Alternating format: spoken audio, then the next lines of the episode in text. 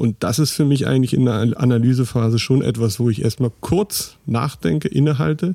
Und dann kann ich natürlich mit den Erkenntnissen schnelle Speedboats bauen, um den Kunden zu befragen. Ja, richtig. Die Frage ist, wann hält man inne? Hält man inne, bevor man einen externen Partner dazu holt? Oder hält man inne, wenn man den externen Partner an Bord hat?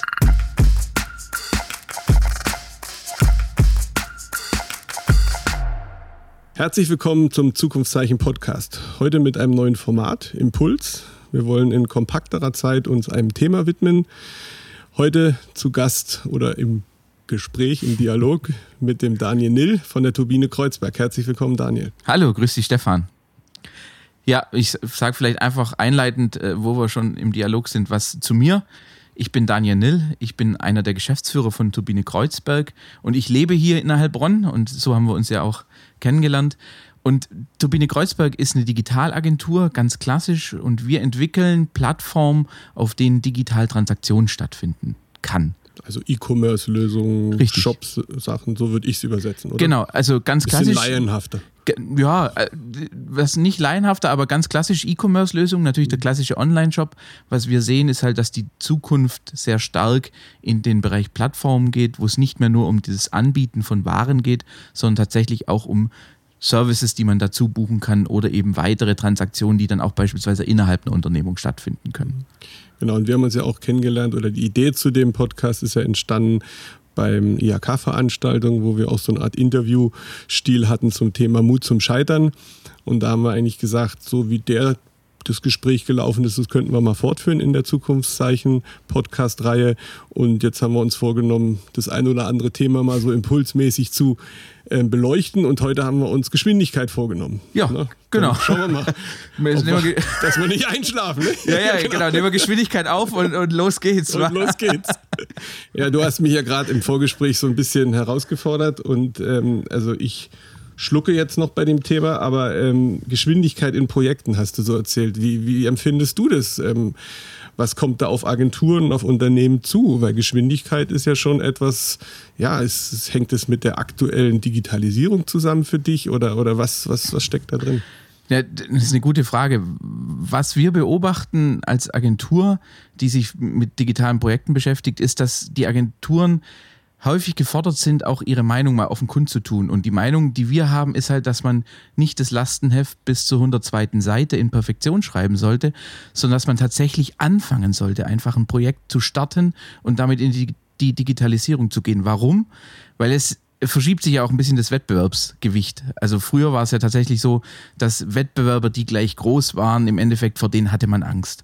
Heutzutage in der Digitalisierung ist es ja tatsächlich so, dass ich mit einem Rechner, mit einer Internetverbindung, jetzt sehr überspitzt formuliert, aber schon starten kann und im Prinzip den großen Konkurrenten äh, da in die Parade fahren kann. Und aus dem Grund sagen wir, du musst schnell sein du musst nicht perfekt sein, aber du musst schnell sein, um vor dem Wettbewerb auch zu bleiben und deine Position entweder zu sichern oder deine Position eben aufzubauen. Und in der Geschwindigkeit steckt ja meistens auch sowas wie ja, Training on the Job, also Lernen eigentlich genau. mit dem Kunden lernen oder den Kunden besser kennenlernen. Das ist, glaube ich, was Entscheidendes, dass man hier dieses Zuhören, was ja immer so sehr strapaziert wird, aber ich glaube, ganz entscheidend ist, einen Feedback-Kanal aufzumachen, um zu sagen, okay, wo stehe ich mit diesem Speedboot, was ich jetzt mal zu dir geschickt habe, dir gesendet habe?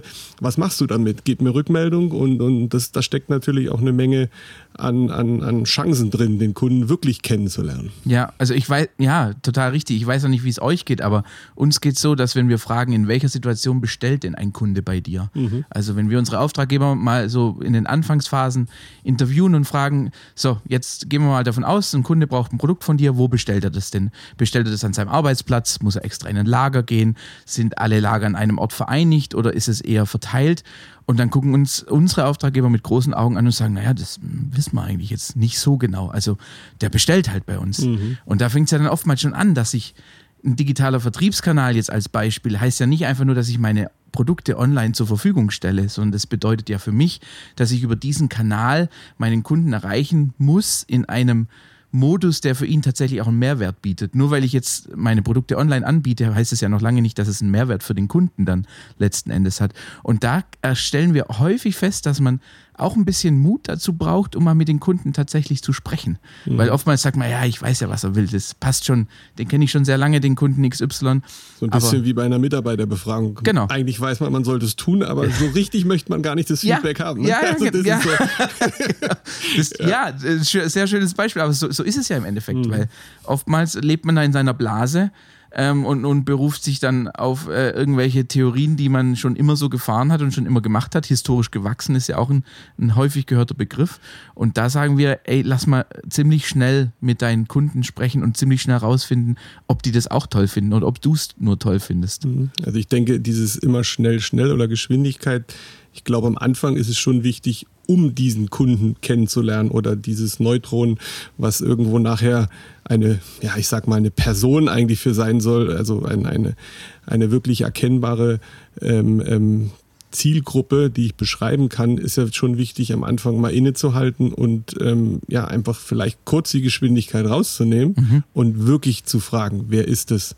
Was hat er für einen Bedarf, wo treffe ich den an, an welchen Touchpoints, weil diese ganzen Interaktionsmechanismen, die ihr sicherlich in Perfektion in euren Projekten macht, bringen ja wenig, wenn ich ihn nicht da abhole, wo er ist, so wie du sagst, ja. Und das muss ich verstehen. Und das ist für mich eigentlich in der Analysephase schon etwas, wo ich erstmal kurz nachdenke, innehalte. Und dann kann ich natürlich mit den Erkenntnissen schnelle Speedboats bauen, MVPs, wie auch immer die ganzen Fachbegriffe dann heißen, um den Kunden zu befragen. Ja, richtig. Die Frage ist, wann hält man inne? Hält man inne, bevor man einen externen Partner dazu holt? Oder hält man inne, wenn man den externen Partner an Bord hat? Ja, was würdest ich, du empfehlen? Also ich persönlich würde empfehlen, richtig stark innezuhalten, wenn der externe Partner an Bord ist. Mhm. Weil was ist oftmals, was man erlebt, ist, dass sich jemand sehr, sehr viele Gedanken macht. Er geht ganz tief in die Organisation rein, schaut sich an, was brauche ich, was, was, was will ich haben, aber immer mit der internen Brille, also mit der Brille von innen nach außen guckend. Und dann kommt eine Agentur mit dazu und sagt, pass auf, rein technologisch, rein vom Geschäftsmodell her, sind all diese Punkte, die du hier jetzt über mehrere Monate, wenn es äh, extrem ist, dir Gedanken gemacht hast, all diese Punkte funktionieren aber nicht so richtig in der neuen Welt. Also es das heißt immer, wann hältst du inne und guckst dir diese Situation an? Ist es mit dem Partner, wenn du einen brauchst? Oder ist es erstmal, bevor du den Partner überhaupt an Bord holst? Was jetzt nicht heißt, dass du wahllos einfach einen Partner aussuchen solltest, um zu gucken, naja, wird schon werden, er hat einen fancy Name und dann passt das schon. Aber dieses Innehalten ist immer die Frage auch, wann es mhm. passiert. Ja, wann geht ihr in Projekte rein? Was ist da so der typische Punkt? Also es geht jetzt nicht nur um eure Projekte, aber grundsätzlich, was glaubst du, wann ist der richtige Punkt bei so einem Digitalisierungs- oder E-Commerce-Projekt, wenn man da einen Partner reinholt? Ich glaube, der richtige Punkt ist an der Stelle, an der man ungefähr das Projekt umreißen kann. Also an der ich zumindest alle meine internen Stakeholder an Bord habe.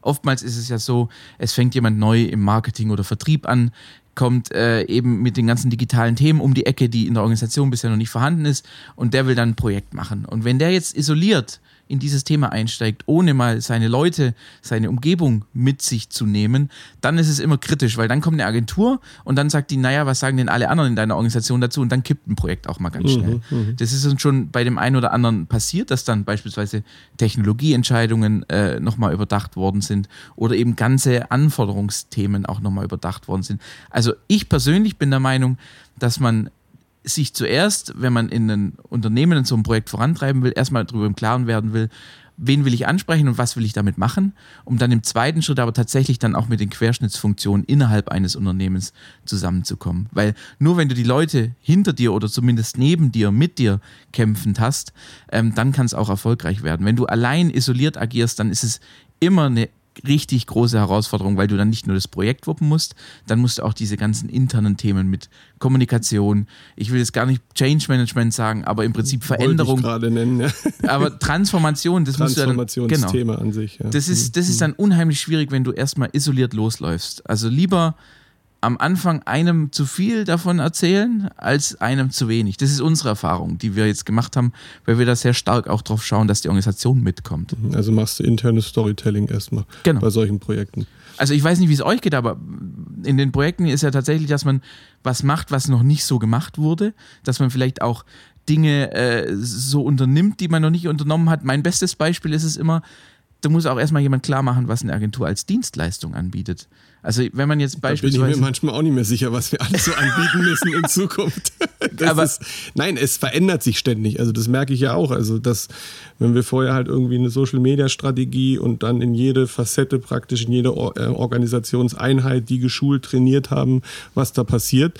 Es war ja eigentlich was an sich schon Transformationsprozess. Ja? Und wenn man das weiterdenkt, dann, dann hat man Mitarbeitern Digitalkompetenz beigebracht, dass die einfach anders denken in Zukunft. Und genauso ist es natürlich bei solchen ähm, Transformationsprojekten oder E-Commerce-Projekten, wenn wirklich ein Geschäftsmodell digitalisiert wird. Dann ist ja natürlich der Impact noch viel höher in die Organisation. Ja. An Veränderung, an, an Anspruch der Mitarbeiter.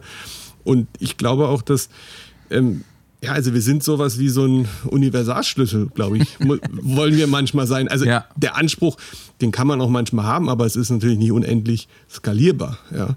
Aber ähm, ich, also wir fragen uns schon immer wieder, wo geht die Reise dahin? Und, und für uns haben wir das so ein bisschen definiert als ja so A-Team. Also wir wollen wirklich so ein A-Team zur Verfügung stellen für B2B, mhm. Industriekommunikation. Und da steckt eigentlich schon eine Menge drin. Dieses, ja, also diese Spezialistentum, ja, dass wir sagen, okay, wir sind nicht unendlich skalierbar, aber für das eine Kundenproblem können wir die besten Leute draufsetzen. Und die haben natürlich facettenreiche Fähigkeiten, die dann natürlich von den Unternehmen auch erkannt werden müssen und eingesetzt werden. Und dann kann man schon einen großen Hebel bewegen. Ja, und, und, und das meinte ich eigentlich auch am Anfang mit diesem Zuhören am Anfang, innehalten und dann die richtigen ja, Weichen stellen. Ja, also vor allem das Zuhören ist, glaube ich, ganz entscheidend, weil man hat halt nicht eine Lösung für alle Probleme oder wie man ja hier auch im Halbraum-Fränkischen auch sagen kann, äh, wenn man nur einen Hammer hat, dann ist jedes Problem ein Nagel. Ne? Mhm.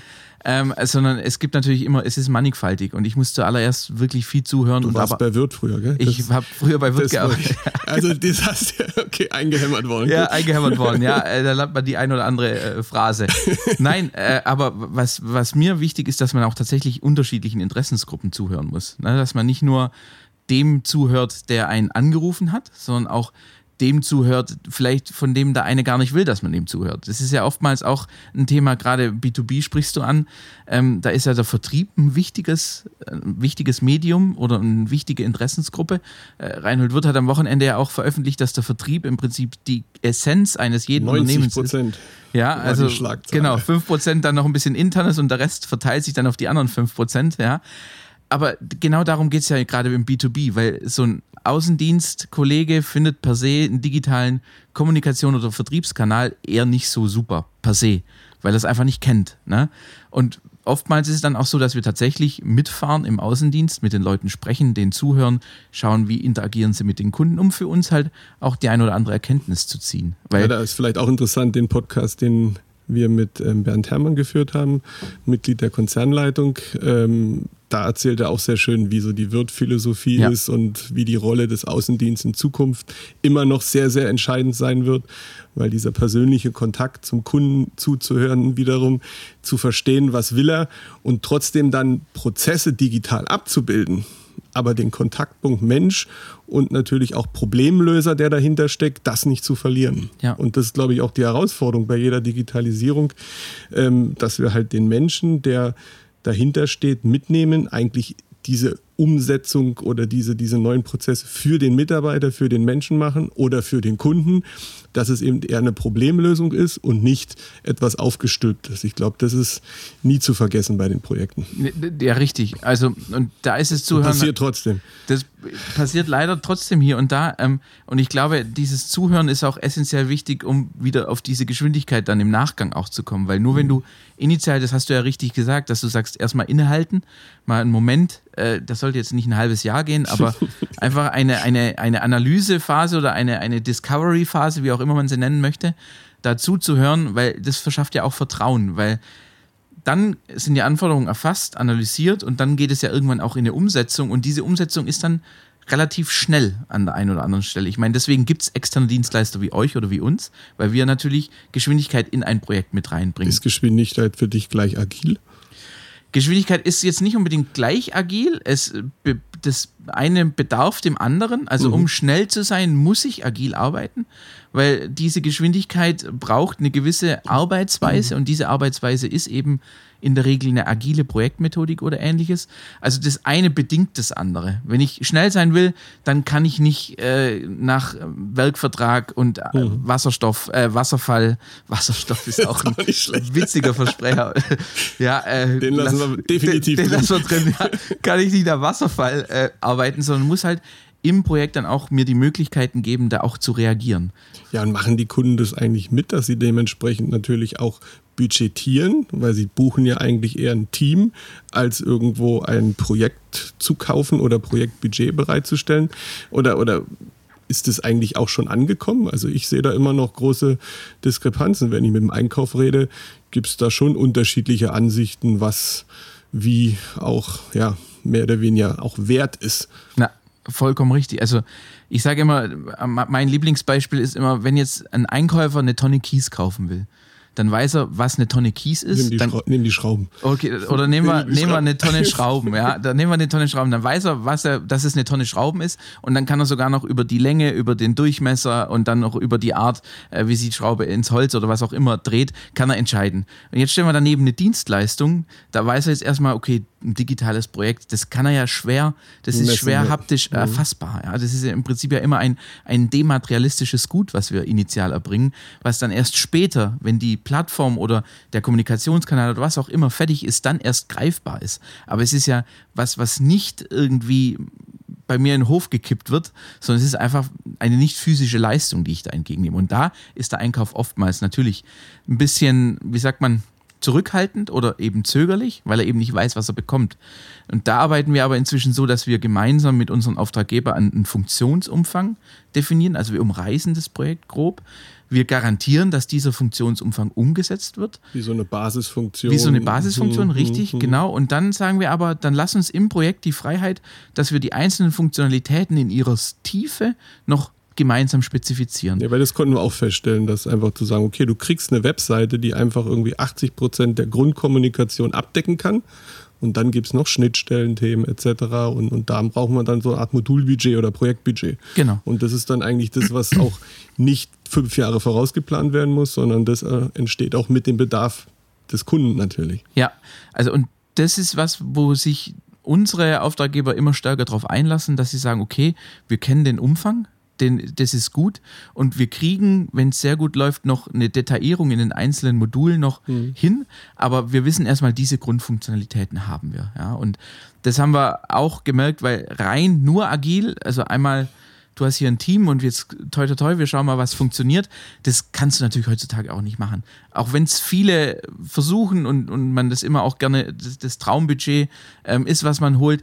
Es braucht auch eine gewisse Verbindlichkeit und eine gewisse Projektvision, äh, auch vom Funktionsumfang her, der dann alle auch besser arbeiten Das ist auch lässt. so die Vertrauensphase, glaube ich, die ja. da wichtig ist, dass man sagt, okay, das stemmen wir jetzt zusammen, gemeinsames Ziel erreichen, kann man kurz drauf anstoßen genau. und dann geht die Projektarbeit weiter man muss sich auch erstmal beweisen, ja. ja, ja also mhm. und äh, mhm. beweisen kann man sich immer nur, wenn man was messbar macht. Und messbar ist dann halt in der Regel irgendein Funktionsumfang. Und dann äh, glauben einem oder vertrauen einem auch dann die Auftraggeber und dann kann man in die weiteren Schritte einfacher gehen. Weil die weiteren Schritte zeigt ja auch, auch wieder mit Geschwindigkeit schnell testen, also Kundenfeedbacks einholen, gucken, was gefällt denen, was gefällt denen nicht, haben wir irgendwo was falsch gedacht, falsch konzipiert oder passt es und wir können da noch stärker in die Tiefe reingehen. Das sind ja alles auch die Dinge, die die Unternehmen auch noch lernen müssen. Also dieses, ich sage immer, dieses, äh, viele verschreien das immer, aber dieses Herangehensweise von Startups, die heutzutage sehr schnell Ideen verproben, vertesten, validieren, ähm, um zu schauen, ob das eine tolle Idee ist oder nur eine Idee, die man selber gut findet. Das ist ja was, was auch so in, von der Denkweise her in die Unternehmen Einzug hält. Mhm.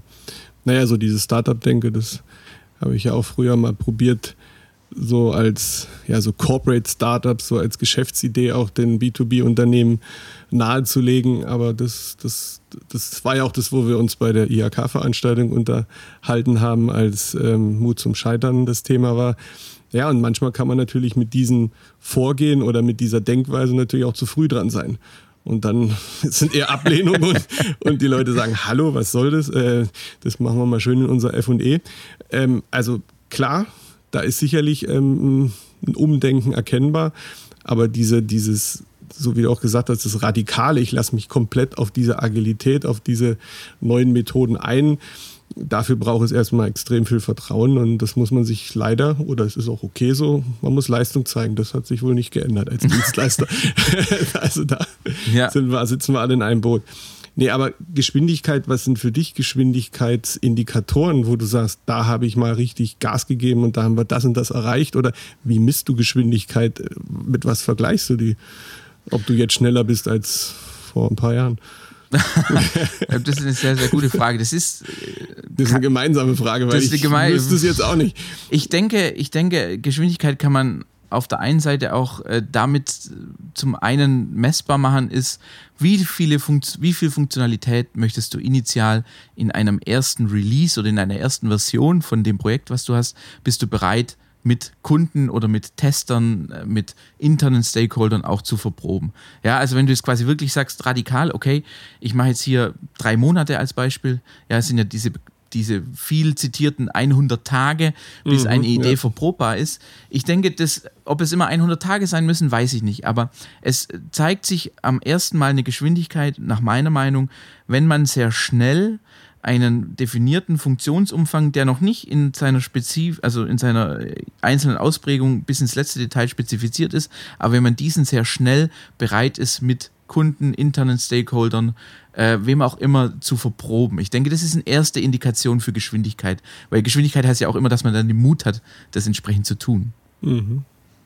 Ja, ich denke, so haben wir heute auch uns vorgenommen, mal nur einen kurzen Scheinwerfer auf ein so ein kurzes Thema, was uns täglich beschäftigt, zu legen. Ähm, ich denke, wir werden noch zu anderen Themen zusammenkommen. Ich, ich hoffe dir. doch.